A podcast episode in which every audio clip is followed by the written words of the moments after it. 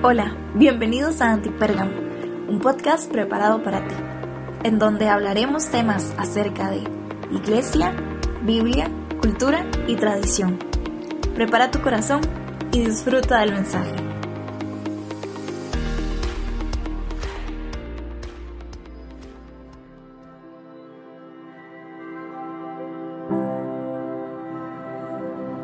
Hey, ¿cómo están? Bienvenidos a Antipérgamo. Qué bueno que estén por acá, un episodio más. Estamos en el episodio 116 de esta serie de tabús. Eh, estaba pensando en, cerrar esta serie eh, ahorita en, en, septiembre, pero Dios me ha incomodado hablar de otros temas también para todo lo que es el mes de octubre. Así que vamos a terminar todo lo que es septiembre y octubre con estos temas tabús. Y hoy vamos a hablar acerca del rol de la mujer. Hoy en día existen muchas controversias sobre el rol de la mujer y su liderazgo dentro de la iglesia, principalmente debido a las diferentes opiniones de muchas personas y la falta correcta de una interpretación de la palabra de Dios, ¿verdad? Y la controversia se divide en dos posiciones principales, ¿verdad? Uno, aquellos que creen que la mujer no debe ejercer ningún tipo de liderazgo o servicio en la iglesia. Y dos, los que entienden que sí, ¿verdad? Y hay un versículo controversial, que es el que yo quiero eh, meterme un poquitito y después de eso ver algunos ejemplos del Antiguo, del Nuevo Testamento y hablar un poco acerca del rol de la mujer. Dice 1 Corintios 14 que las mujeres deben de callar en la iglesia. Bueno, el contexto de este pasaje y gran parte de todo lo que es 1 Corintios trata de orden, trata de estructura de la iglesia. La iglesia en Corintia era notable por un caos y falta de orden que reinaba en la congregación y es interesante que no se mencionan ancianos, ni pastores, ni siquiera profetas que ponían orden. Todos participaban cuando literalmente les daba la gana, con cualquier expresión, ¿verdad? Y era cuando querían. Eso incluía temas cuando estaban hablando lenguas, temas en profecías hechas por mujeres que tomaban el mando en los servicios, en vez de estar como sujetas a esperar a que el profeta o la profetisa hable, ¿verdad? Sino que todos querían como aportar, ¿verdad? Y eso lo vemos como lo instruye la palabra de Dios en 1 de Timoteo, en capítulo 2 en adelante. Aparentemente ciertas mujeres en la iglesia de Corintio carecían de orden, o sea, ese es el contexto, carecían de, de, de, estar tranquilas porque interrumpían, hacían preguntas en medio de los caóticos servicios, estaba alguien hablando en lenguas y se interrumpía. Y no es casual que en muchas iglesias, por ejemplo, hoy en día, se practique el don de lenguas. Imagínate que estés predicando y que alguien se esté levantando a hacerte preguntas. no es una enseñanza, es una prédica. O que estés dando una profecía y alguien pregunte, estás en una parte profética, ¿verdad? Entonces no es casual que muchas, en muchas iglesias se practiquen el don de lenguas, ¿verdad? O milagros, sanidades, ¿verdad? Pero también permiten hoy en día que las mujeres puedan dirigir cultos y que prediquen y que enseñen y que también puedan hablar en lenguas y todo lo demás, ¿verdad? El detalle era como esa parte insujeta, ¿verdad?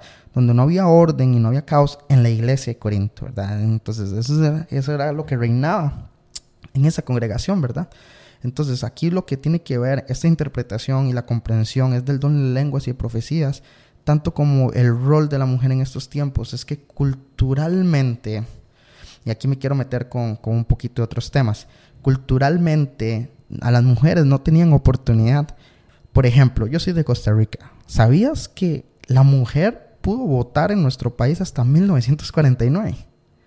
En Europa, que son más desarrollados, hasta en 1907. Y Pablo escribe esto en el año 60, 80 después de Cristo. Imagínate, estamos hablando que en nuestro país hasta, wow, casi 1900 años después, tiene la oportunidad la mujer de votar, ¿verdad? Entonces, todo este tema es parte de cultural de falta de oportunidad y parte del orden que no había en la iglesia de Corinto, ¿verdad?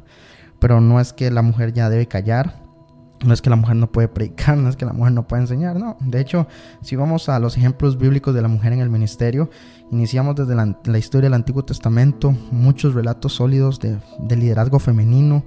Por ejemplo, Miriam, que fue profetisa de Israel durante el Éxodo, junto con sus hermanos Moisés Aarón, en Éxodo capítulo 15, versículo 20. Débora, que no tan solo era profetisa, sino también jueza, dirigió a Barak para que guiara al ejército de Israel hacia un combate exitoso contra opresores. En jueces capítulo 4, capítulo 5, Hulda también profetiza, autenticó, y esto, autenticó el rollo de la ley encontrado en el templo y ayudó a iniciar una reforma religiosa en los días de Josías. Por ejemplo, puedo mencionar más como Ruth, Noemí, Raab, Saras, tantas mujeres increíbles que a lo largo del Antiguo Testamento han hecho marcado la historia con un liderazgo increíble, con una autoridad increíble. Y el Nuevo Testamento también muestra que las mujeres desempeñaban roles ministeriales importantes. Por ejemplo, María, la mamá de Jesús. Tabita, o conocida como Dorcas, puso en marcha el ministerio en Hechos capítulo 9. Las cuatro hijas solteras de Felipe eran profetisas reconocidas, eso, está en Hechos 21. Pablo enseñó a dos mujeres, Evodia y Sintique mujeres que combatieron conmigo en el Evangelio, dice Pablo. Priscila fue otra de las mujeres que Pablo consideró ejemplar entre sus compañeros de trabajo en Romanos 16. Febe, una líder de la iglesia de Sincrea, fue elogiada por Pablo ante la iglesia de Roma. Estas instancias de mujeres cumplían funciones de liderazgo en la Biblia, deben de considerarse como un patrón que Dios aprueba, no como excepción a normas, sino que Dios aprueba que las mujeres pueden cumplir funciones de liderazgo, de enseñanza, de que Dios llama a las mujeres a servir al ministerio, al liderazgo espiritual. Y quiero terminar con esto, en serio, hey, la iglesia es bendecida y deben continuar siendo bendecidas por el ministerio de las hijas y guerreras de Dios. Tienen dones, tienen talentos, recibieron una comisión por parte de Él. Y la Biblia afirma una y otra vez que Dios derrama su espíritu sobre hombres y mujeres y de este modo concede dones para ambos sexos en el ministerio para la iglesia. Por tanto, debemos de seguir honrando los dones de las mujeres en el ministerio y en el liderazgo espiritual. Culturalmente vemos que la mujer ha sido muy discriminada, tanto político, social, geográficamente, muchas cosas, pero en la iglesia no podemos permitir esto. Nosotros los hijos de Dios, cabezas de hogares, dale la posición que esa mujer, esa hija de Dios, esa guerrera de Dios necesita.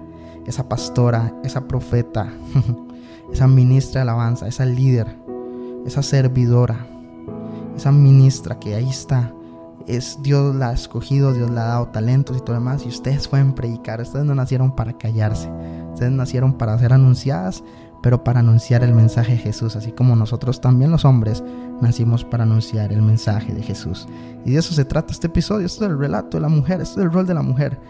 La mujer sí debe callar, estaba diciendo Pablo en Corintio, un versículo controversial donde nos habla un poquito acerca de el enredo que había entre la interpretación y comprensión de lenguas y de profecías, pero también era muy notable el caos y la falta de orden que reinaba en esa congregación.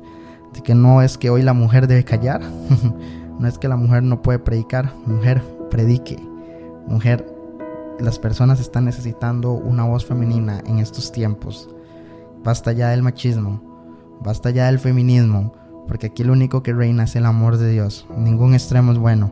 Lo único extremo que es bueno es el amor de Jesús en una cruz.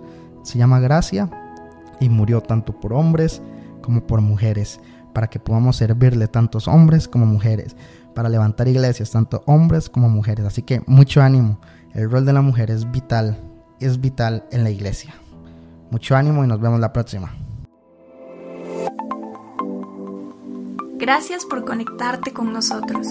Esperamos que este episodio haya sido de bendición para tu vida. No olvides compartir y te esperamos en el próximo episodio.